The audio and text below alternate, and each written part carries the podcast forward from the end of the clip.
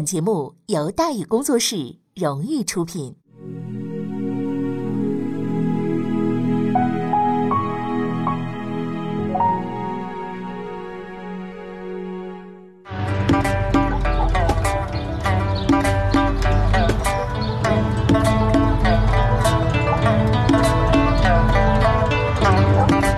说书唱戏劝人方，三条大道走中央，善恶到头终有报，人间正道是沧桑。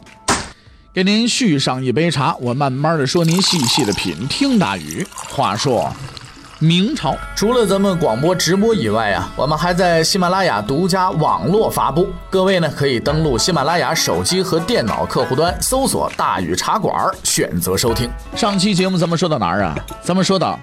自讨无趣，左茂帝英勇殉国，错过机会，朱由崧不思进取。弘光政权一个新生的政权，对外软弱无能，被敌人嗤之以鼻；对内横征暴敛，官场一片乌烟瘴气，腐败到了极致。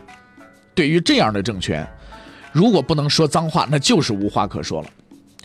弘光政权控制着南方，而富庶的江南向来是明朝重要的税源地。常年通过漕运给北方输血，为朝廷的这个日用开支和北方平寇了、平虏了提供财力支持。如今北方已经被别人给占了，那平寇平虏那就都成泡影了，想输血那也输不成了，对不对？那江南的税是不是理应减了呀？朱由崧啊，初就监国的时候，有大臣曾经提议说降低税赋来安抚百姓，但是呢，史可法第一个就站出来反对。啊，他的理由是什么？说今天下半坏，军饷繁费啊！今天下半坏，军饷繁费。史可法判断的是很准确的。自是有定策之功而飞扬跋扈的四镇总兵，那个个都是烧钱的无底洞啊！作为都师，优柔寡断的史可法对四镇总兵始终采取绥靖政策，一味的投其所好，姑息迁就。史可法甚至多次给朝廷上书，带头帮着四镇总兵要钱。四镇总兵呢又不知好歹，拿钱的时候相当积极，干活的时候既不出工也不出力。在史可法纵容之下，那叫纸醉金迷、挥霍无度。你说有这样的军队，再多的钱那也是烧光了呀，对吧？时任弘光朝廷都给事中的李清啊，在《三元笔记》当中啊，就军费开支呢算了一笔账。他这么算的：他说武昌这个左良域啊，有五万人，每年军费一百万两。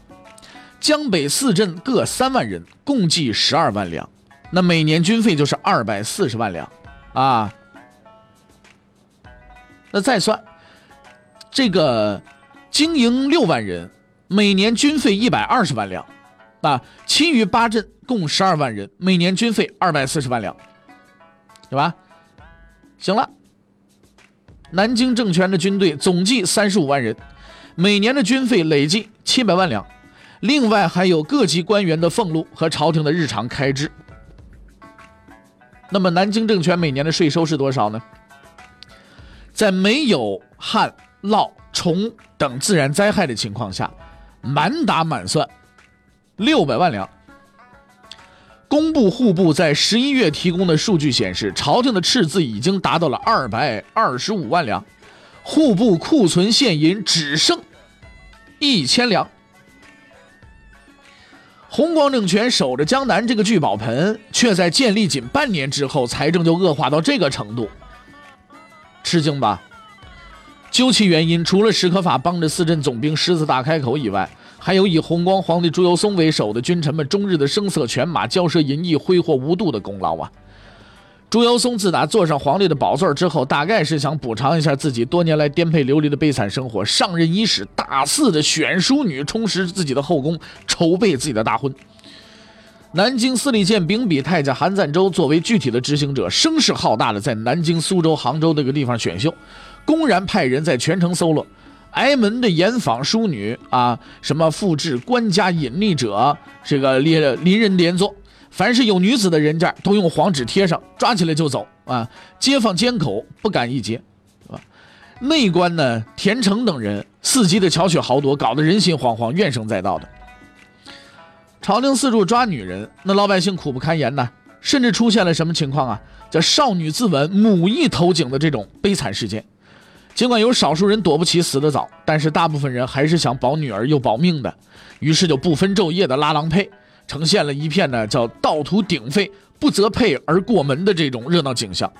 南京了、苏州了、杭州等地了，合成大剧啊，昼夜嫁娶，贫富良贱，眼丑了，老少俱错，是合成若狂，是行路几色呀！真是家家有喜事处处是洞房，日日寻男子，夜夜有新娘。一时之间，男人都不敢轻易的上街，然后担心稀里糊涂的就成了别人家女婿了。根据这个《明记南略》里边这个记载，朱由崧身居禁中啊，闻于幼女饮火酒，杂临。这个灵官啊，演戏为乐，修兴宁宫建慈禧殿，是吧？慈禧这名字很熟悉哈。大功繁费，宴赏皆赐呃宴赏赐皆不以节，导致国用匮乏。更加耸人听闻的是，马士英阮大铖还将妓院抓来的这个妓女进献给朱由崧。精力充沛的朱由崧一晚上啊，就曾经呢出现过这种啊让两名这个妓女呢殒命的这种情况，是吧？反正总之吧，正如诗人张岱所说，啊，朱由崧是汉献帝、蜀后主、隋炀帝灵魂附体的极品。他原话是怎么说的呢？叫“自古之国之君啊，无过武弘光者。汉献之孱弱，刘禅之痴呆，杨广之荒淫，合并而成一人呢？”在朱由崧这个光辉榜样的率领之下，满朝文武除了史可法、陈子龙等极少数清廉官员以外，绝大部分也都是贪污腐化，大发国难财。在腐化堕落方面，马士英一点也不辜负百官之首的身份。除了接受下级贿赂之外啊，马士英还将各级官职明码标价，公然的卖官鬻爵。哎，弘光朝廷虽小，但是那官儿那太多了，是吧？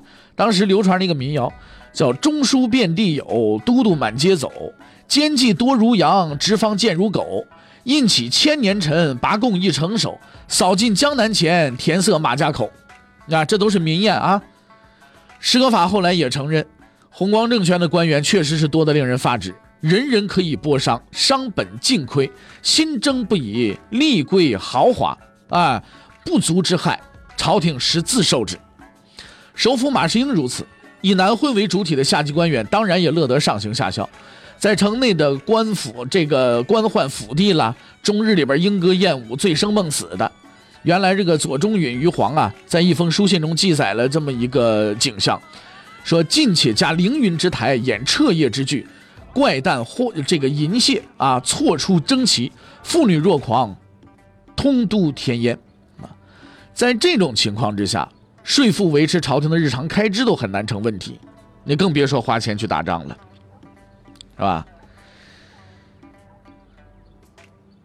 弘光朝廷的倒行逆施。引起了一些文臣的，尤其是一些政治文臣的极大忧虑和无比的愤慨。兵科给事中陈子龙就是这些个愤怒的青年当中的一个。陈子龙，字沃子，南直隶松江华亭人，就是今天上海。崇祯十年的进士，曾经任绍兴推官。崇祯十七年初呢，因为招抚这个浙江许都叛乱呢有功啊，擢升为兵科给事中。北京沦陷之后呢，陈子龙在吏部右侍郎黄道周的推荐之下，以原职效力于弘光朝廷。陈子龙是明末著名的政治家、科学家徐光启的门生啊，就是上海的徐家汇就来源于徐光启嘛。这个呃，徐光他是徐光启的门生，被誉为呢明代第一词人。如果都不认识也没关系啊。还有一位大名鼎鼎的红颜知己，秦淮名妓女诗人柳如是，哎，这你总该知道了吧？柳如是和文人走的是比较近的，特别是跟陈子龙啊情投意合。从崇祯八年春天开始呢，两个人在朋友提供的红楼当中共上了同居生活。由于受到陈子龙家人的阻挠，再加上相爱容易相处难，两人最后没走到一起。柳如是呢，最后嫁给了愿意明媒正娶她的东林党人钱谦益啊。在这个红楼啊同居的这个蜜月期呀。两个人通过诗词交流这个感情，留下了许多唯美的这种名篇，也成就了陈子龙明代第一词人的美誉啊。据说《红楼梦》里边那绛云轩呢，就是从柳如是居住过的绛云楼演化而来的啊。还有什么终身误啊、枉凝眉啊两首词啊，据说也是源自于柳如是对陈子龙的深深思念啊。哎，这个扯远了，咱们继续说陈子龙的事儿哈。作为兵科的言官，陈子龙呢，并不打算跟南混呢同流合污，而是殚精竭虑的为国效力。经过一段时间的观察和筹划，陈子龙提出了一整套富有远见卓识的国防策略。在六月十九的上书之中，陈子龙率先提出了募练水师的倡议。陈子龙认为，君父之仇不可不报，中原之地不可不复，而要光复国土啊，首先应确保江淮稳固，作为中兴之根本。东南一隅想要固若金汤，水师无疑是一支不可或缺的国防力量。陈子龙向弘光皇帝建议，朝廷应迅速任命专人，拨出专款募练水师，以备不时之需。另外呢，陈子龙还提出了具体的人选和方针，并且保证一月之内可以就绪。那么就当时的情况来看，陈子龙这一月之内就可就绪的提议啊，也不是异想天开。此前的松江知府陈亨啊，已经开始在筹办船只和士兵了。山阴知县钱世贵等人呢，也已经购买了三十五艘沙船，还招募了一千多士兵。如果朝廷出面招募的话，必然能得到各方的响应，迅速成军。另外呢，明朝在兵器啊、造船呢、火炮方面的技术啊，在当时都是非常先进的，能够为水师提供最具杀伤力的火器配备。有这么得天独厚的优势，一旦弘光政权的水师建成了。那对清军的威慑必然是非同寻常的。清军长期在关外作战，以骑射和陆战见长，但是水战他们真不会打，谈不上有什么水师。而与此相反的，南方特别是东南一带，却是以水战见长。新组建起来的红光水师，既可以协助四镇和经营防守淮河、长江一线，又能从海上突防敌人后方啊，突袭敌人后方，令清军始终担心后院起火，难以放开手脚，大举南下。陈子龙虽然官阶不高啊，但是洞察力是极其非凡的。后来呢，郑成功能够凭借自己组建的武装船队和清廷抗衡多年，充分证明了陈子龙的远见卓识。可是遗憾的是呢，陈子龙扬长避短的正确方针，尽管得到弘光皇帝的充分肯定，也表示采纳推行，但实际上没结果。为什么没结果呢？原因很简单，没钱。钱都被朝外的四镇和朝内的君臣给挥霍光了，哪有闲钱给你造船划水玩？谏言未被采纳，陈子龙呢，并没有就此罢休。此后呢，陈子龙又批判了弘光朝廷坐视河南、山东陷入权力真空而无动于衷的愚蠢行为。陈子龙认为，弘光朝廷如果不北上，错失良机倒在其次，最关键的是将彻底丧失在前明官绅当中的地位和威望。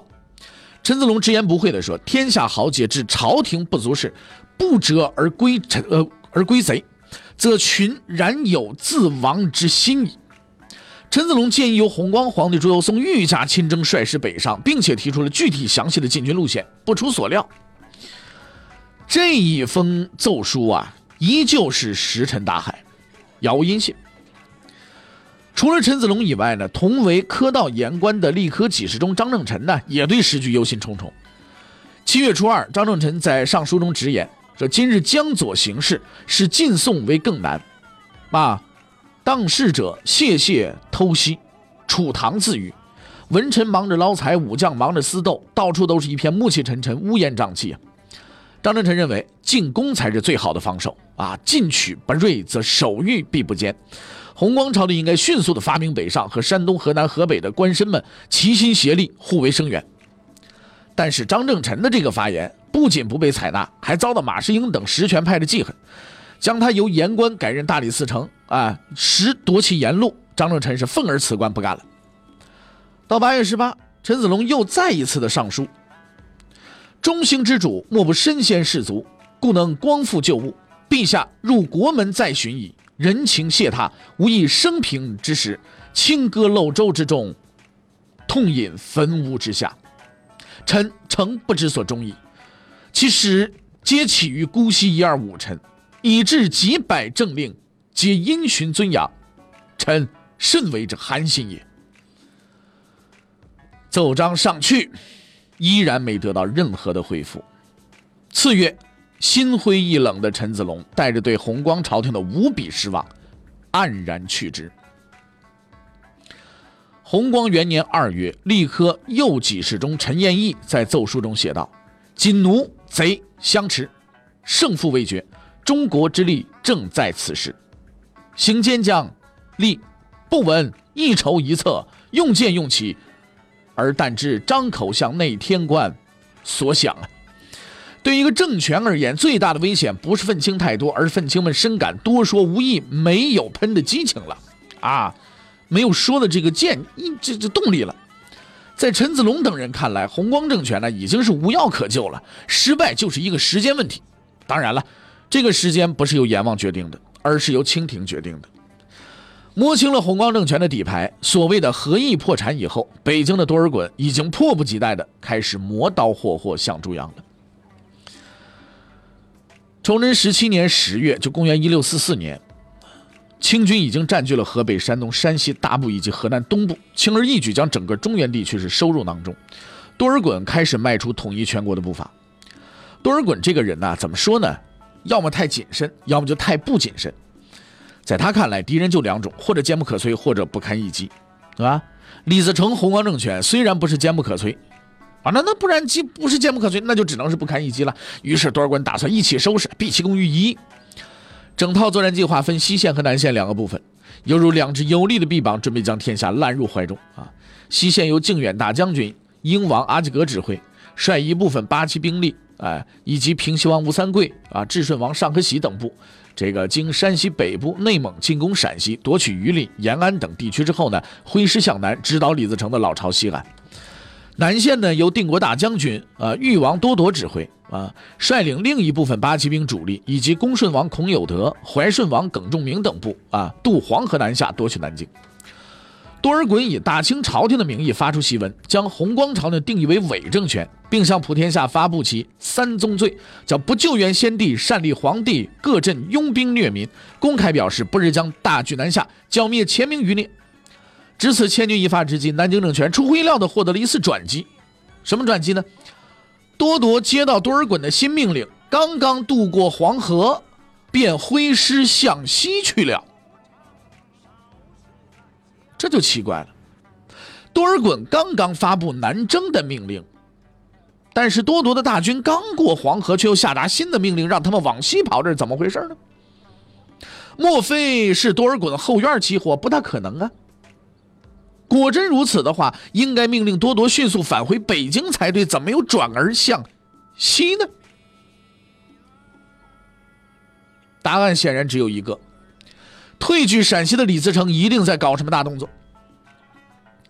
在小说《亮剑》里边啊，李云龙为了报仇救老婆，不经请示，擅自呢率部围攻平安县城，将晋西北搅成了一锅粥，八路军总部百思不得其解。后来通过侦听鬼子通讯，得到对方反复提到平安县这个地方，才恍然大悟，原来是李云龙这小子干的活，是吧？让二营长把意大利炮给我拉上来，是不是？用一个时髦的这个词语啊来形容这玩意儿叫逆袭。李云龙的逆袭是小说，李自成的逆袭是现实。清军在通讯中反复提到一个地名，位于今天河南省西部的济源焦作一带的怀庆府。十月十二日，改变整个时局态势的怀庆战役爆发。李自成集结了分散在河南西部及陕西一带的残余兵力，对怀庆府的清军展开大规模的攻势。清怀庆总兵金玉和几乎是全军覆没。这个府治沁阳县被大顺军呢重重的围困，危在旦夕。接到沁阳的求救报告，警觉的多尔衮发现坏了，情况不妙。李自成既不是坚不可摧，也不是不堪一击。所谓的敌人，原来还有一档，叫做死缠烂打。啊！多尔衮原以为李自成大顺军已经是强弩之末、惊弓之鸟了，只会龟缩在西安附近，等着阿济格前来收拾残局。没想到李自成凭借一群残兵败将、散兵游勇，竟然还敢在中原搞逆袭！啊，这个问题就大了，对吧？那么，一个小小的怀庆府，为什么会引发清军统一策略的重大调整呢？欲知后事如何，且听下回分解。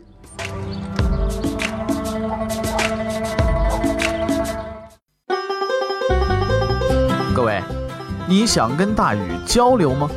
你想跟大禹辩论吗？你想给大禹指出错误吗？来微信吧，微信搜索订阅号“大宇茶馆”，哎，就能实现了。记住啊，宇是宇宙的宇。